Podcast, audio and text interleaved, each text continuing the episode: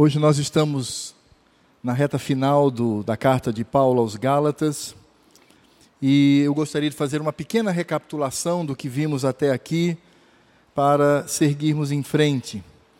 Nós vimos o apóstolo Paulo, ele fazendo a aplicação de tudo aquilo que ele demonstrou, mostrando que a lei ela não serve como elemento de salvação, mas apenas como aquele que nos conduz a Cristo, os eleitos de Deus. Vimos que o apóstolo Paulo afirma claramente que o fato de termos esta liberdade não significa dizer que tenhamos que desobedecer ao Senhor ou descumprir a lei, mas ele mesmo diz que nós devemos cumprir a lei. No verso 14, ele diz isso, porque toda lei se cumpre em um só preceito, a saber, amarás o teu próximo como a ti mesmo. Então, Paulo diz que a lei ela existe não para a salvação, a lei moral, mas ela existe para que obedeçamos ao Senhor. E nós aprendemos que o apóstolo Paulo ele combate aqueles judaizantes que queriam trazer para a igreja os costumes do Velho Testamento quanto às leis cerimoniais, que eram as leis litúrgicas, culticas, aquelas leis que sacrificavam os animais, leis que apontavam para Cristo, elas foram completamente eliminadas em Cristo Jesus, e também as leis civis, uma vez que nós gentios nós estamos habitando várias nações do mundo, então não há mais sentido aplicar aquela lei. Embora os princípios ali sejam princípios do Senhor, mas esta lei civil ela não se aplica mais, restando apenas a lei moral, os dez mandamentos, que não salvam, mas que demonstram o nosso pecado e nos conduzem a Cristo. E aí Paulo vai começar agora a demonstrar como nós cumprimos esta lei. Como cumprir a lei do Senhor, uma vez salvos. E aí Paulo, ele vai trazer para nós a ideia das obras da carne e o fruto do Espírito Santo. Ele vai mostrar que descumprir a lei de Deus é manifestar as obras da carne. E cumprir a lei de Deus, cumprir a vontade do Senhor, é manifestar o fruto do Espírito Santo. Então, nesse sentido, a gente percebe que o fruto do Espírito Santo estão intimamente ligados à lei do Senhor, e nós percebemos que as obras da carne estão é, intimamente ligados à desobediência, à rebeldia contra o Senhor. E aí, nesse sentido, nós vimos que o apóstolo Paulo ele fala claramente sobre as nossas responsabilidades. E vimos isso do capítulo 6, do verso 1 até o verso 6, quando o apóstolo Paulo ele mostra que nós devemos aplicar esta lei, esta lei do amor, esta lei que é fruto do Espírito Santo na nossa caminhada. E hoje o apóstolo Paulo, como nós vamos ver, como veremos aqui no capítulo 6, a partir do verso 7, ele vai trazer aqui um assunto muito sério. Muito sério. E a gente precisa entender o que Paulo está dizendo aqui. E para que entendamos o que Paulo vai, nos vai falar aqui do verso 7 até o verso 10, eu peço para que você abra a sua Bíblia em 2 Samuel capítulo 12. E nós vamos ler do verso 1 ao verso 15. Este não é o nosso texto áureo, mas esse texto vai trazer luz ao que Paulo está dizendo agora, ao que Paulo menciona no capítulo 12 do, é, no, no capítulo 6, de 7 a 10 de Gálatas. Isso está aqui contido nesta narrativa de 2 Samuel, capítulo 12, versos de 1 a 15. Preste muita atenção na leitura dessa narrativa, porque a compreensão dessa narrativa nos ajudará a compreender o que Paulo está dizendo lá em Gálatas, capítulo 6. O contexto aqui de 2 Samuel, capítulo 12, é bem claro: Davi havia adulterado com Batseba e havia arranjado o assassinato de Urias, o seu leal soldado. E agora Natã está em frente a Davi e ele vai trazer então aquilo que Deus é, havia comissionado. Então vejamos aqui o diálogo entre Davi e Natã. Diz assim: O Senhor enviou Natã a Davi Chegando Natã a Davi, disse-lhe: Havia numa cidade dois homens, um rico e outro pobre. Tinha o rico ovelhas e o gado em grande número. Mas o pobre não tinha coisa nenhuma, senão uma cordeirinha que comprara e criara, e que em sua casa crescera junto com seus filhos. Comia do seu bocado e do seu copo bebia, dormia nos seus braços e a tinha como filha. Vindo um viajante ao homem rico, não quis este tomar das suas ovelhas e do gado para dar de comer ao viajante que viera a ele. Mas tomou a cordeirinha do homem pobre e a preparou para o homem que lhe havia chegado.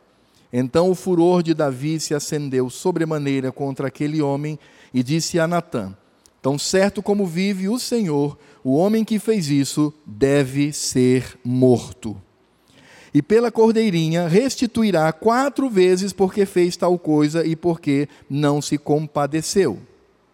Então disse Natã a Davi: Tu és o homem. Assim diz o Senhor Deus de Israel: Eu te ungi rei sobre Israel e te livrei das mãos de Saul. Dei-te a casa de teu senhor e as mulheres de teu senhor em teus braços, e também te dei a casa de Israel e de Judá. E se isso fora pouco, eu teria acrescentado tais e tais coisas. Por que, pois, desprezastes a palavra do Senhor, fazendo o que era mal perante ele? A Urias o Eteu, feriste a espada, e a sua mulher tomaste por mulher, depois de o matar com a espada dos filhos de Amon. Agora, pois, não se apartará a espada jamais da tua casa, Porquanto me desprezaste e tomaste a mulher de Urias o Eteu para ser tua mulher. Assim diz o Senhor, Javé: Eis que da tua própria casa suscitarei o mal sobre ti, e tomarei tuas mulheres à tua própria vista, e as darei a teu próximo, o qual se deitará com elas em plena luz deste sol porque tu o fizeste em oculto, mas eu farei isto perante todo Israel e perante o sol. Então disse Davi a Natã: Pequei contra o Senhor. Disse Natã a Davi: Também o Senhor te perdoou o teu pecado. Prestem atenção, amados. O Senhor te perdoou o teu pecado, não morrerás. Mas posto que com isto deste motivo a que blasfemassem os inimigos do Senhor, também o filho que te nasceu morrerá. Então Natã foi para a sua casa. A narrativa é muito clara. Natã é enviado por Deus para falar com aquele homem, aponta o seu pecado e diz: A consequência do teu pecado será a destruição do teu lar. O teu lar a partir de agora será totalmente destruído. A espada não vai se ausentar. O sangue reinará sobre a tua família. Tuas mulheres serão envergonhadas publicamente. Nós sabemos que isso acontece literalmente, porque Absalão toma as mulheres de Davi e mantém relações íntimas em praça pública para humilhar o seu pai. Absalão derrama sangue para tomar o, o, posto e tenta inclusive matar o seu próprio pai. Agora, o que nos choca e o que deve chamar a atenção é que o pecado de Davi foi perdoado. O pecado de Davi foi perdoado. Da mesma forma como Deus perdoa todos os pecados. mas vimos as consequências. Como entender isto? Paulo nos explica isso em Gálatas capítulo 6, a partir do verso 7. Como entender alguém que é perdoado, mas que sofre as consequências do seu pecado? Paulo, em Gálatas capítulo 6, do verso 7 ao verso 10, ele nos dá aqui um alerta que deve nos fazer tremer diante do Senhor. Ele diz assim: não vos enganeis, de Deus não se zomba, pois aquilo que o homem semear, isso também ceifará. Porque o que semeia para a sua própria carne, da carne colherá corrupção, mas o que semeia para o espírito, do espírito colherá vida eterna. E não nos cansemos de fazer o bem, porque a seu tempo ceifaremos, se não desfalecermos. Por isso, enquanto tivermos oportunidade, façamos o bem a todos, mas principalmente aos da família da fé. Oremos. Senhor Deus e Pai, não há como não tremer diante dessa passagem. Não há como tremer diante do Senhor, diante da tua justiça. Ó Deus, nós pedimos para que o Senhor tome o nosso coração e o encha de temor e tremor. Que não sejamos cínicos, que não sejamos superficiais, que não tenhamos, ó meu Senhor, na nossa vida, um caminhar relaxado diante do Senhor. Que o relacionamento entre marido e mulher seja, ó Deus, de acordo com a tua palavra. Que a criação dos nossos filhos façam com que eles, desde pequeninos, amem ao Senhor, amem ao culto, amem a Cristo, amem ao Evangelho, amem servi-lo. Ajuda-nos, ó Deus, nos nossos relacionamentos. Ajuda-nos, ó Deus, em toda a nossa vida. Porque cada ato, cada palavra, cada gesto, cada pensamento é uma semente plantada e que certamente virá como colheita. Ajuda-nos, ó Senhor, a entendermos isto, esta regra inamovível, esta regra que não muda, imutável. Ajuda-nos, ó Deus, a compreender isso e que saiamos daqui com o nosso coração cheio de temor e tremor diante do Senhor. Que a nossa vida espiritual, a nossa vida contigo, se qualifique, Senhor. Que sejamos melhores do que fomos até aqui, para a tua glória. É o que nós te pedimos em nome do Senhor Jesus, que nos concede graça e misericórdia, para que mudemos todos os dias para a tua glória. Amém. Meus irmãos, o que Paulo está dizendo aqui é algo muito simples. O que você planta, você vai colher. E veja que o apóstolo Paulo, ele está demonstrando aqui claramente que não há mudança. E nesse sentido, nós precisamos entender o significado disso, daí a leitura de 2 Samuel, capítulo 12, de 1 a 15. Quando Davi, ele padeceu até o fim da sua vida como consequência do pecado, e na verdade, o que Paulo está dizendo aqui é que existe o perdão de Deus. O perdão de Deus torna-nos é, puros diante do Senhor. O perdão de Deus nos limpa de todo pecado. O perdão de Deus faz com que tenhamos ousadia em estar na Sua presença pela oração. O perdão do Senhor faz com que tenhamos comunhão com Cristo, que tenhamos o Espírito Santo agindo no nosso coração. Isso é perdão. E eu posso me apresentar sempre diante de Deus sem nenhum temor, porque fui alcançado pela Sua graça e pela Sua misericórdia. Isto é perdão. Mas existe uma regra que a palavra de Deus mostra de capa a capa, mostrando que existem as consequências do pecado. É como alguém que tem uma vida devassa e num dado momento ele se entrega ao Senhor e ele tem os seus pecados perdoados, mas as doenças que ele contraiu da sua vida devassa vão destruí-lo até o fim da sua vida.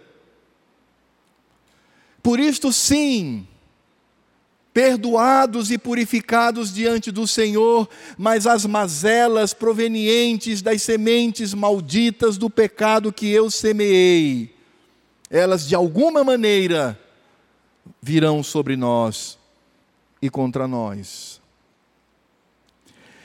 E vejam que o apóstolo Paulo, antes de mencionar esta regra, porque de fato esta regra nos choca, sem dúvida nenhuma, essa regra ela nos deixa atônitos. Esta regra nos faz quase como que pessoas tentando discordar de Deus. Quando nós olhamos para esta palavra, nós temos essa tendência de dizer: não, Senhor, não é bem assim. É mais frouxo, é mais tranquilo, mas as Escrituras Quando elas vão falar sobre esta regra, veja como Paulo inicia. Paulo inicia com uma palavra extremamente dura e profunda. Ele diz: Não vos enganeis. Não engane o seu coração. Não engane a sua mente. Não viva uma graça irresponsável que não vem de Deus.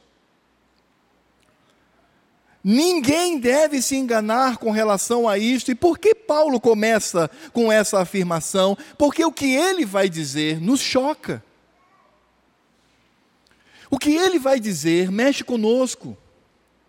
O que ele vai dizer vai fazer uma reviravolta na nossa mente e no nosso coração.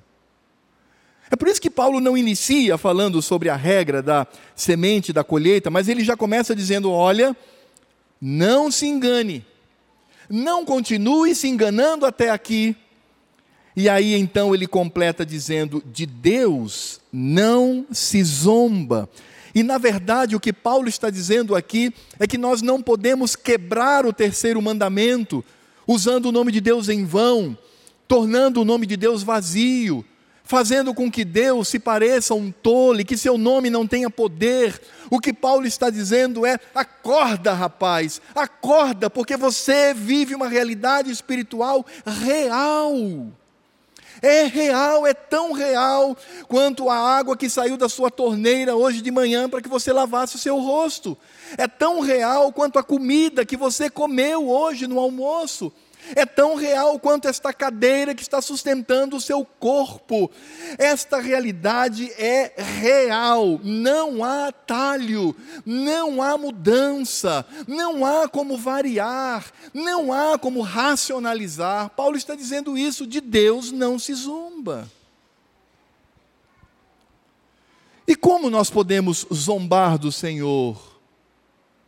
Nós zombamos do Senhor quando não consideramos as regras que ele estabeleceu para a vida espiritual, e nós vivemos de maneira totalmente destemida diante do Senhor, irreverente diante do Senhor, quando o nosso dia a dia é um dia a dia totalmente pecaminoso, longe de Deus, estamos apenas semeando para o mal, semeando para a carne, e nós achamos que pelo simples fato de virmos aqui no culto, ou de termos o título de crentes, ou estarmos arrolados no hall de membros de uma igreja, isso por si só é suficiente. Ou quando eu tenho, tento é, sempre convencer-me de que sou crente, sou crente, sou crente, sou crente, e eu acho que isso em si, que se torna um fim em si mesmo, é suficiente, mas não é.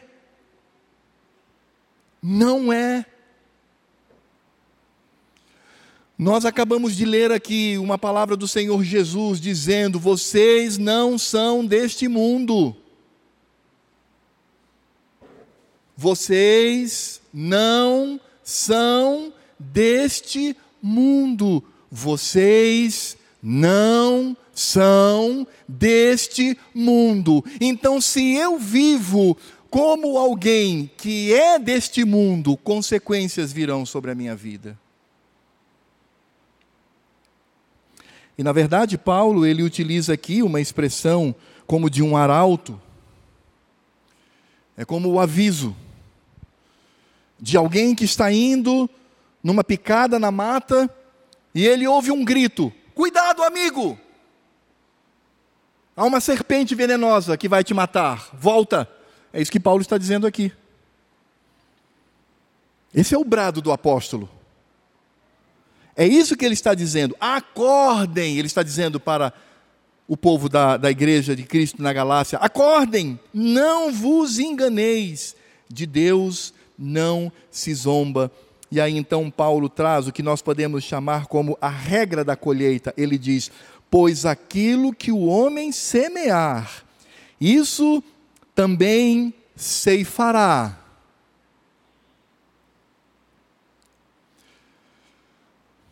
Na igreja de Corinto havia um pecado horroroso. Um jovem que tinha um caso com a mulher de seu pai, com a sua madrasta. E o apóstolo Paulo diz assim: não há ninguém aí que possa julgar isto, não. Não há entre vocês alguém que possa tratar esse pecado. Então, já que isso não acontece, eu vou fazer isso daqui. Eu vou unir o meu coração ao coração da igreja, sim, porque a disciplina não é do pastor, não, é, não vem da parte do pastor, do conselho. A disciplina é a igreja. Né? Todos nós exercemos a disciplina na pessoa do conselho ou na pessoa daquele que tem autoridade para isso, mas é a igreja. Então, Paulo diz assim: unindo o meu coração ao de vocês, eu já determinei que o corpo deste miserável seja totalmente entregue no regaço, no colo, nas garras de Satanás. Para que, quem sabe, o seu espírito ele possa ser redimido. Agora, meu irmão, eu não quero nem saber como foi a vida daquele jovem a partir daquele momento. Por isso, Paulo está dizendo: não vos enganeis, de Deus não se zomba, pois aquilo que o homem semear, isso também ceifará. E quais são as regras que nós encontramos aqui? Quais são os preceitos de Paulo para que entendamos e façamos as aplicações à nossa vida? Eu creio, meus irmãos, que em primeiro lugar o que Paulo está dizendo é que aquilo que nós plantamos, vamos colher da mesma natureza. Isso é algo muito claro. Ora, se eu planto semente de melancia, eu não vou colher mamão. Se eu planto semente de laranja, eu não vou colher morango. Então, a primeira coisa que Paulo nos mostra aqui, de forma muito clara, é que nós vamos colher exatamente aquilo que plantamos. E aí devemos nos lembrar daquilo que está escrito em Jó, capítulo 4, verso 8, quando diz: Segundo eu tenho visto, os que lavram a iniquidade e semeiam o mal, isso mesmo eles colhem. E aí, para que entendamos esse princípio, o apóstolo Paulo nos explica isso no verso 8. Ele diz assim, ó: porque o que semeia para a sua própria carne, da carne colherá corrupção. Mas o que semeia para o espírito, do espírito colherá vida eterna. E aí surge uma pergunta: o que é plantar? E nesse sentido, o que significa dizer semear para a sua própria carne e semear para o Espírito Santo? E meus irmãos, isto é tão simples. Porque se nós pensarmos em semear para a carne, nós vamos perceber que é negar tudo aquilo que Paulo tem desenvolvido aqui nessa carta. Semear para a carne é afagar essa carne em vez de crucificá-la, porque Paulo diz que essa carne, ela foi crucificada e deve permanecer assim, deve ser tratada a carne, deve ser tratada com brutalidade, deve ser tratada com dureza, deve ser tratada com força, em todos os momentos tentando impedi-la de fazer algo que venha danificar a nossa vida, mas quando o apóstolo Paulo diz que nós semeamos para a carne, em vez de nós crucificarmos essa carne, nós afagamos essa carne, nós acariciamos a carne, nós concedemos a ela espaço para que ela possa agir. E semear para a carne, irmãos, é, por exemplo, encher a nossa mente de rancor é cultivar na nossa mente a impureza, é cultivar nas nossas atitudes a discriminação, o desprezo, a ganância. Semear para a carne é desprezar e fazer pouco caso dos meus irmãos em Cristo, é dividir a igreja de Deus a partir da fofoca, é encher a minha mente de pornografia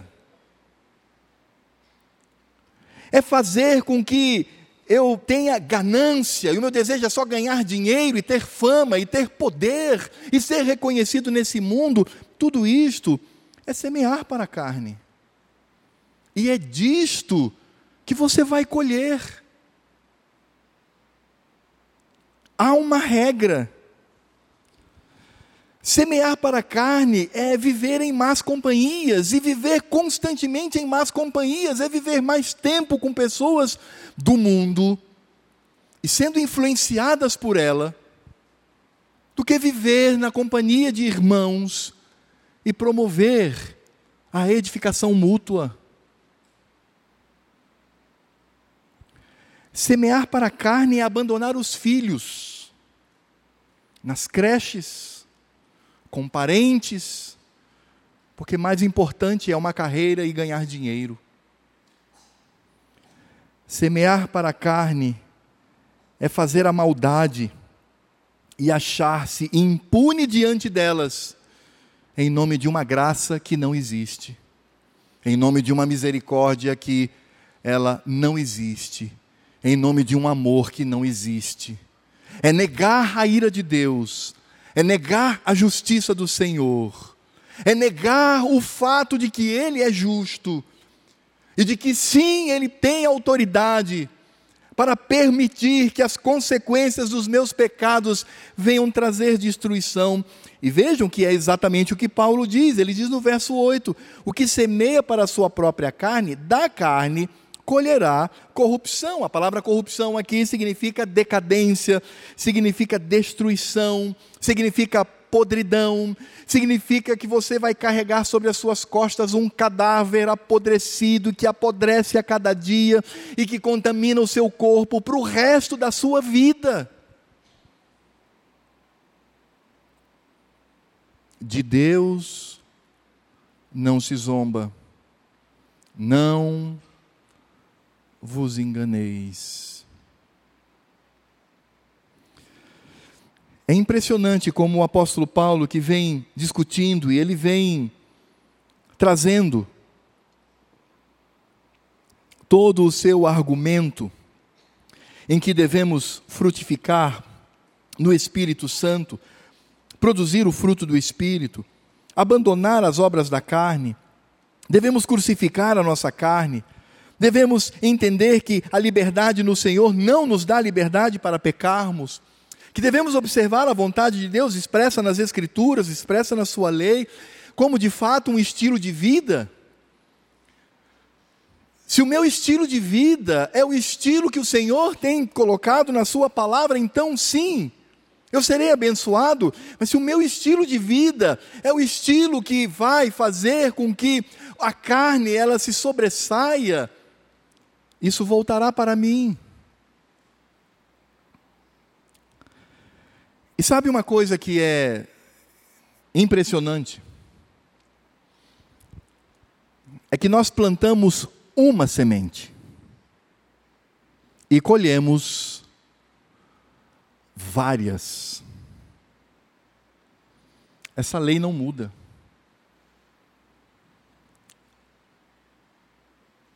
É aquele pai que bota a mão na cabeça e diz assim: Meu filho se declarou homossexual. Minha filha se declarou ateia. O que é isso, Senhor? Ele responde lá do trono da graça: colheita, meu filho. O meu lar foi destruído fui abandonado pelo cônjuge. Minha vida toda está desgraçada. O que é isso, Senhor? E a voz do alto surge: colheita, meu filho. A igreja, ela, ela está vivenciando uma tragédia, uma situação difícil, uma situação terrível é uma igreja desunida, é uma igreja carnal, é uma igreja liberal, é uma igreja onde jovens, adolescentes, crianças não têm compromisso com o Senhor. Senhor, o que é isso? E ecoa uma voz do trono da graça: colheita, meu filho. Colheita. Você está colhendo o que você plantou. Ah, Senhor, então, nesse sentido, os meus pecados não são perdoados? São. Claro que sim, em Cristo Jesus. Mas as consequências estão sobre os seus ombros. as consequências estão sobre a sua vida. Ah, irmãos, essa expressão de Paulo, porque o que semeia para a sua própria carne, da carne colherá corrupção, é algo que deveria fazer-nos calar diante do Senhor. E é claro que o apóstolo Paulo, ele já demonstra isto com muita clareza. No verso 19 do capítulo 5, nós podemos ver isso. Ele diz: Ora, as obras da carne são conhecidas e são prostituição, impureza, lascívia, idolatria, feitiçarias, inimizades, porfias, ciúmes, iras, discórdias, dissensões, facções, invejas, bebedices, glutonarias e coisas semelhantes a estas, porque é triste perceber isso. A lista não é exaustiva, ela não é completa. Existem muito mais, muito mais manifestação da carne. Paulo diz a respeito das quais eu vos declaro, como outrora vos preveni, que não herdarão o reino de Deus os que tais coisas praticam. Que tem como hábito, que se torna a vida do sujeito. Quando você se encontrar desesperado e em oração perguntar: O Senhor, o que é isto? A resposta do Senhor será: colheita do que você plantou. É por isso que o apóstolo Paulo diz que nós devemos semear para o Espírito Santo.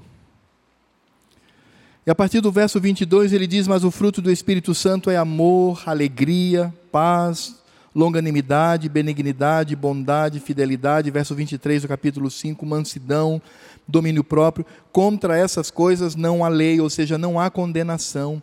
E os que são de Cristo Jesus crucificaram sacrificaram a carne com as suas paixões e concupiscências. E aí vem o brado do apóstolo dizendo: se vivemos no Espírito, andemos também no Espírito.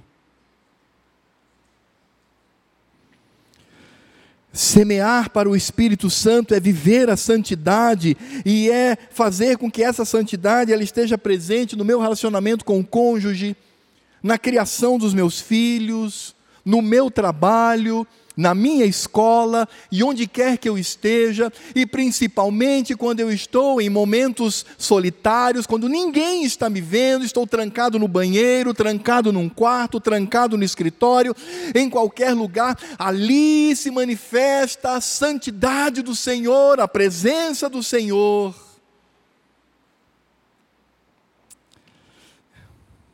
E é como John Stott, um dos maiores expositores do Novo Testamento, um pastor anglicano, olhando para esse texto de Gálatas, ele disse: São os que semeiam para o Espírito que colhem o fruto do Espírito. E semear para o Espírito significa cultivar as coisas do Espírito. Por exemplo, usar com sabedoria o tempo do dia do Senhor, que contém o culto, a disciplina de nossa oração diária e da leitura da Bíblia, nosso culto regular e participação da ceia do Senhor, no ajuntamento solene, nossas amizades como cristãos e nosso envolvimento no trabalho cristão, um princípio inflexível de todos os tratamentos de Deus, tanto no âmbito material quanto no âmbito moral, é que colhemos segundo o que plantamos. A regra é invariável, não pode ser mudada, pois de Deus não se zomba. Porquanto, não devemos ficar surpresos se não colhermos o fruto do Espírito quando estamos semeando para a carne o tempo todo. Será que imaginamos que podemos trapacear com Deus ou fazê-lo de tolo? Semear para o Espírito é a obrigação bendita que nós temos para fazê-lo todos os dias, porque ou nós semeamos para o espírito, ou semeamos para a carne, ou nós colheremos, como Paulo diz aqui, mas o que semeia para o Espírito, do Espírito colherá vida eterna. Ou nós colhemos aquilo que pertence à vida eterna, ou nós colhemos aquilo que está presente na degradação, na decomposição, na destruição, na putrefação. É por isso que Paulo, quando fala das obras da carne e do fruto do Espírito, quando ele fala das obras da carne, ele diz: Não herdarão o reino de Deus os que tais coisas praticam, os que na sua vida estão constantemente vivendo esse pecado. Mas com relação ao Espírito, ele diz: Não há condenação, não há condenação, vivemos em Cristo Jesus. Por isso, meus irmãos, Precisamos entender isto. E o que você vai colher é o que você planta. É por isso que nós precisamos compreender que plantar para o Espírito Santo, isto só é possível por causa da obra redentora de Cristo Jesus. Só é possível plantar para o Espírito, porque somos crentes. Nenhum ímpio é capaz de semear para o Espírito. Ele pode, inclusive, tentar ser bonzinho, generoso, bondoso, mas a palavra de Deus nos diz que a justiça e as obras daqueles que não pertencem ao Senhor são como trapos de imundície, como trapos de pano que retém sangue. É por isso que somente nós, e nós temos esse privilégio, e por que não usufruímos desse privilégio? Irmãos, semear para o Espírito Santo é um privilégio. Deve ser uma alegria em dizer: Senhor, só é possível este plantio no Espírito Santo por causa da tua obra redentora, porque Cristo, Ele fez com que nos tornássemos capazes capazes de realizar essa obra.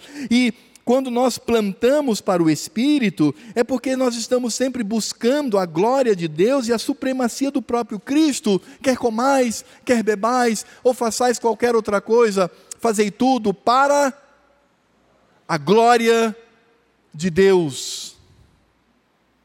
Isso é privilégio. Como é que alguém tem o privilégio de estar sentado à mesa com o Redentor e vai chafurdar-se na lama e nas fezes de porco?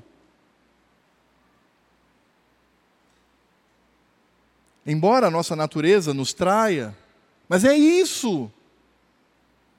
Como é que alguém prefere estar com os porcos envolvido nos seus dejetos e na sua lama, a estar com o Redentor sentado à mesa, limpo, ao redor de irmãos, glorificando e exaltando o nome do Senhor. Como é que alguém se diz crente faz isto? Paulo diz: de Deus não se zomba, não há como enganá-lo. Não há como sair do chiqueiro e vir à presença do Todo-Poderoso enlameado e dizer: Aqui estou, Senhor, para te adorar. Quando o cheiro, o cheiro da lama, dos dejetos, dos porcos invade a sala e entra violentamente pelas narinas do Senhor, e lá estou eu, tentando enganar ao Senhor e fazê-lo de bobo. Cá estou, Senhor, para te adorar.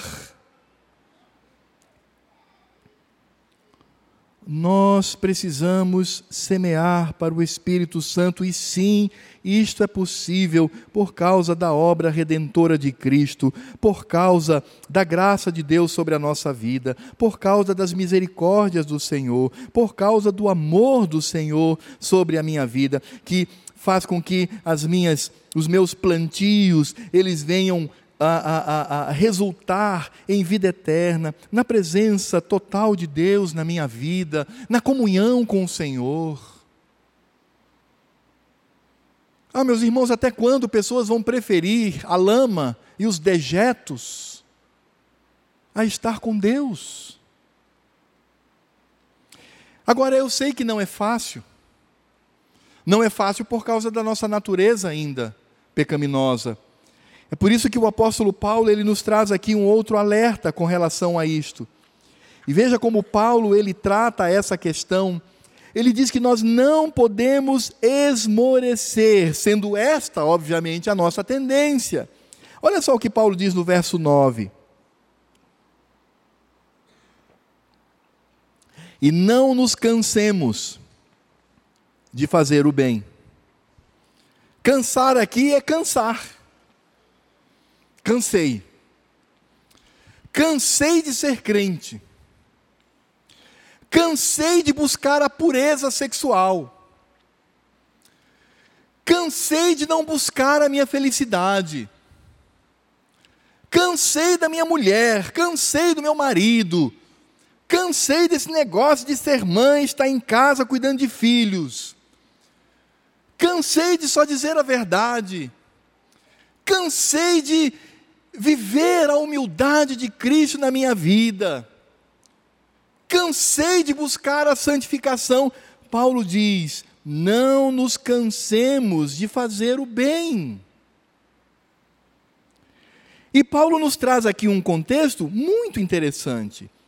Ele diz assim: E não nos cansemos de fazer o bem, porque a seu tempo ceifaremos, se não desfalecermos. Porque vem aquela situação em que eu estou plantando, plantando e só vem, só vem ripa nas minhas costas. Eu sou uma pessoa extremamente honesta e no meu trabalho eu assim faço e por causa disso ripa sobre as minhas costas. Eu sou alguém que olha para o cônjuge e quero servi-lo, quero amá-lo, quero cobri-lo de carinho, quero ser fiel e só ripa nas minhas costas. E aí você começa a enumerar uma série de ripadas sobre as costas por conta da, da nossa luta pela santificação. Mas Paulo diz assim: não desanime, não canse, siga em frente, ande mais uma milha, suporte ainda mais. Suporte conviver com aqueles que não valorizam a nossa santificação, mas devemos saber que a colheita vem não deles, mas do Senhor. Não podemos desfalecer não podemos deixar, meus amados irmãos, de buscar a piedade. Não devemos eh, abandonar eh, esse alvo de sermos piedosos diante do Senhor, crentes que constrangem, inclusive ímpios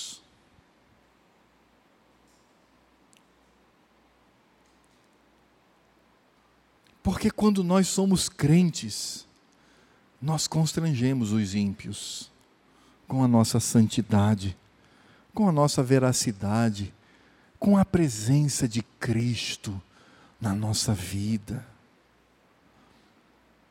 Num mundo tão mau, tão viciado, tão degenerado, que diferença fará alguém que se diz crente e não é visto como diferente por aqueles que o rodeiam.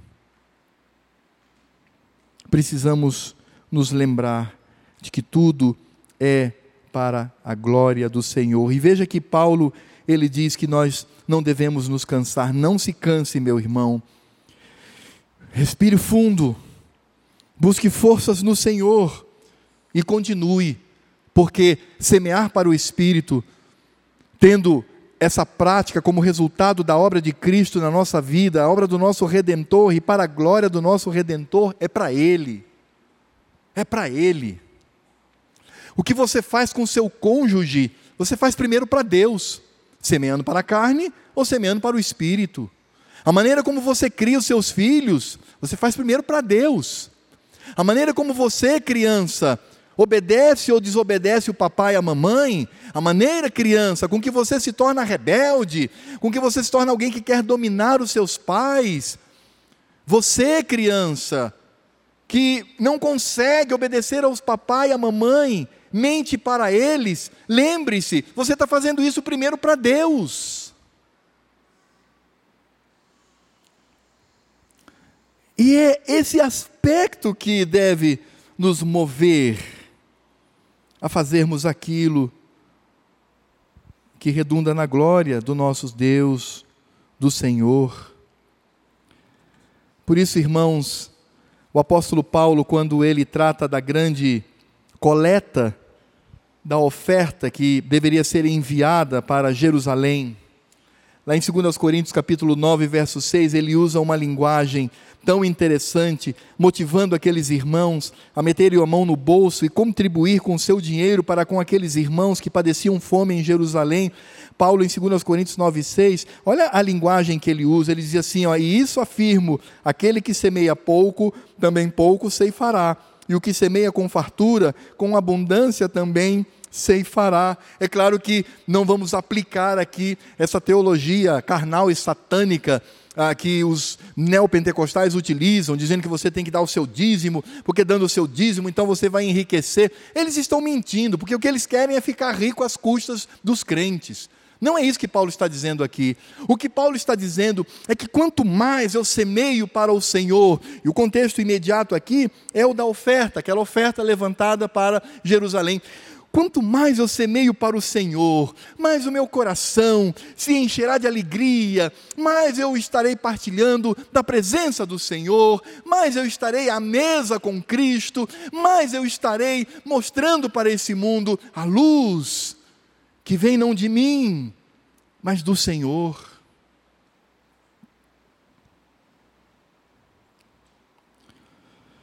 Por isso o apóstolo Paulo, ele aplica no verso 10 dizendo: "Por isso, enquanto tivermos oportunidade, ah, meus irmãos, como Deus nos tem dado oportunidade. Como o Senhor Deus tem oportunizado ao longo da nossa vida momentos para semearmos ao Espírito Santo constantemente. O Senhor Deus nos tem concedido isso, não só na minha vida pessoal, mas na minha vida é, em relacionamento com a família, com a igreja e até mesmo com os ímpios. O apóstolo Paulo diz: Por isso, enquanto tivermos oportunidade, façamos o bem a todos, mas principalmente aos da família da fé. E é importante, irmãos, nós entendermos que Paulo aqui, ele não está se referindo a bens materiais apenas. Paulo não está dizendo que esse fazer o bem é dar dinheiro, dar comida, também. Mas aqui é muito mais amplo. O que Paulo está dizendo é: enquanto tivermos oportunidade, façamos o bem a todos, mas principalmente aos da família da fé. E a pergunta é: como eu posso fazer o bem, Paulo, a todos e principalmente aos crentes, aos meus irmãos em Cristo? Ora, é muito simples, verso 22 do capítulo 5, lendo de novo. Mas o fruto do Espírito é amor, alegria, paz, longanimidade, benignidade, bondade, fidelidade, mansidão, domínio próprio. Viva o fruto do Espírito Santo com as pessoas que estão ao seu redor. Por isso, irmãos, nós não podemos desfalecer, nós não podemos nos cansar, e se sentirmos o cansaço, devemos ir aos pés do Senhor, pedir o seu auxílio, sua graça, sua misericórdia, animando o nosso coração, dando-nos motivação, a motivação correta, que é a glória de Deus, e continuar nessa jornada. Sabe, irmãos, às vezes, nós semeamos nessa terra, e essa colheita ela vem, talvez no fim da minha vida, ou mesmo após a minha morte, e Deus é glorificado. Querem ver alguns exemplos? Abraão foi chamado pelo Senhor. O Senhor disse: Sai da tua terra e da tua parentela e vai para o lugar que te mostrarei. Ele foi. E Deus disse: Você terá uma herança e você terá filhos incontáveis. Ninguém será capaz de contar os seus filhos, tal número. E a pergunta é: Abraão viu isso? Não, Abraão teve um filho com a sua amada.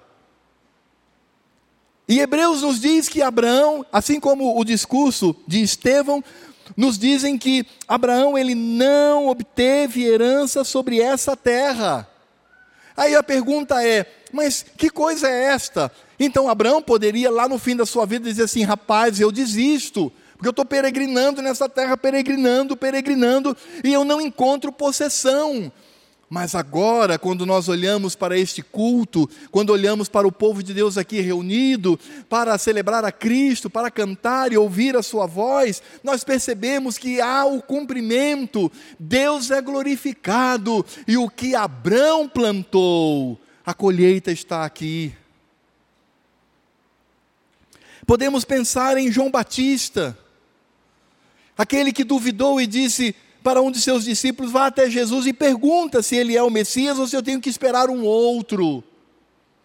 E nós percebemos que a atitude daquele homem que viveu no deserto, comendo comida estranha, vestindo roupa estranha, falando coisas estranhas, se cumpre no Senhor e há uma colheita dada por Deus. Estevão foi apedrejado por causa da sua fé.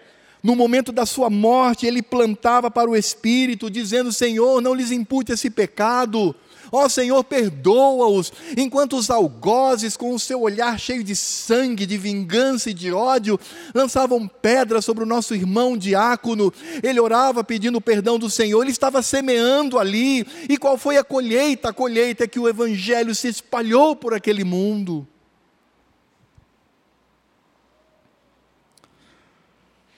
Eu não sei se você já ouviu falar num irmão em Cristo chamado John Wycliffe. Mas John Wycliffe, ele foi um professor de Oxford no século XIV. E esse homem, ele começou a ler a palavra de Deus nos originais, no grego e no hebraico, e ele viu, olha, pelo que eu estou lendo aqui, há uma incompatibilidade entre as escrituras e o que a igreja de então a igreja medieval, dizia.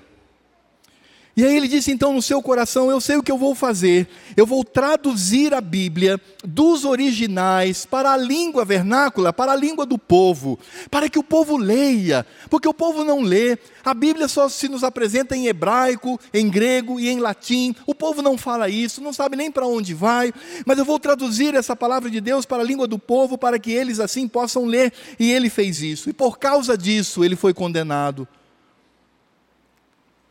a igreja romana na época foi o puniu. Ele foi retirado do seu cargo de professor na Universidade de Oxford. Ele foi banido. E tal foi a pressão que aquele homem, no momento em que ele estava pregando a palavra de Deus para um pequeno grupo de irmãos, ele teve ali um ataque súbito e ele então morre. Ele teve um acidente vascular cerebral e naquele momento ele morre. E aí é impressionante, porque quando nós olhamos para a história, nós vamos perceber que 44 anos, preste atenção, 44 anos depois da sua morte, a igreja medieval, cheia de ódio, determinou pelo Papa que fossem retirados da cova os restos mortais daquele irmão.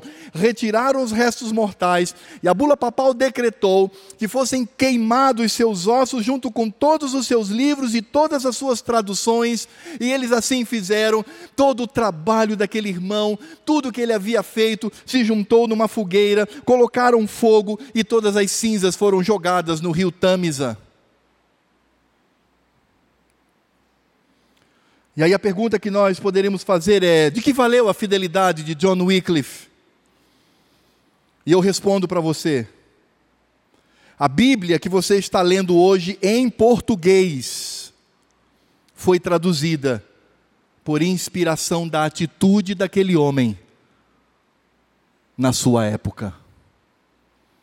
Hoje, uma das maiores organizações de tradução das Escrituras chama-se Missão Wycliffe porque reconhece nele a luta por colocar a palavra de Deus nas mãos daqueles que precisam conhecer o Evangelho.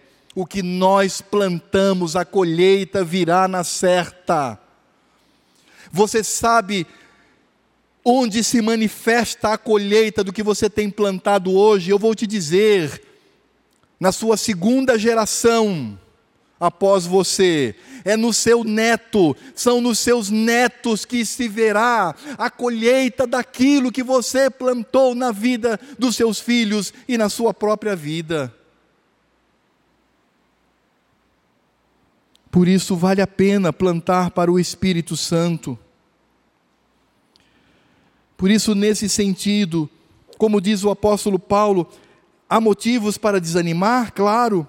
Se olharmos horizontalmente, sim, mas olhando para o Senhor, devemos buscar nele força pela sua graça, pela sua misericórdia, pelo seu amor e continuar semeando para o Espírito. E nisto, amados, não podemos deixar de buscar sempre a piedade de vida, uma vida de piedade diante do Senhor e diante de um mundo que está apodrecendo.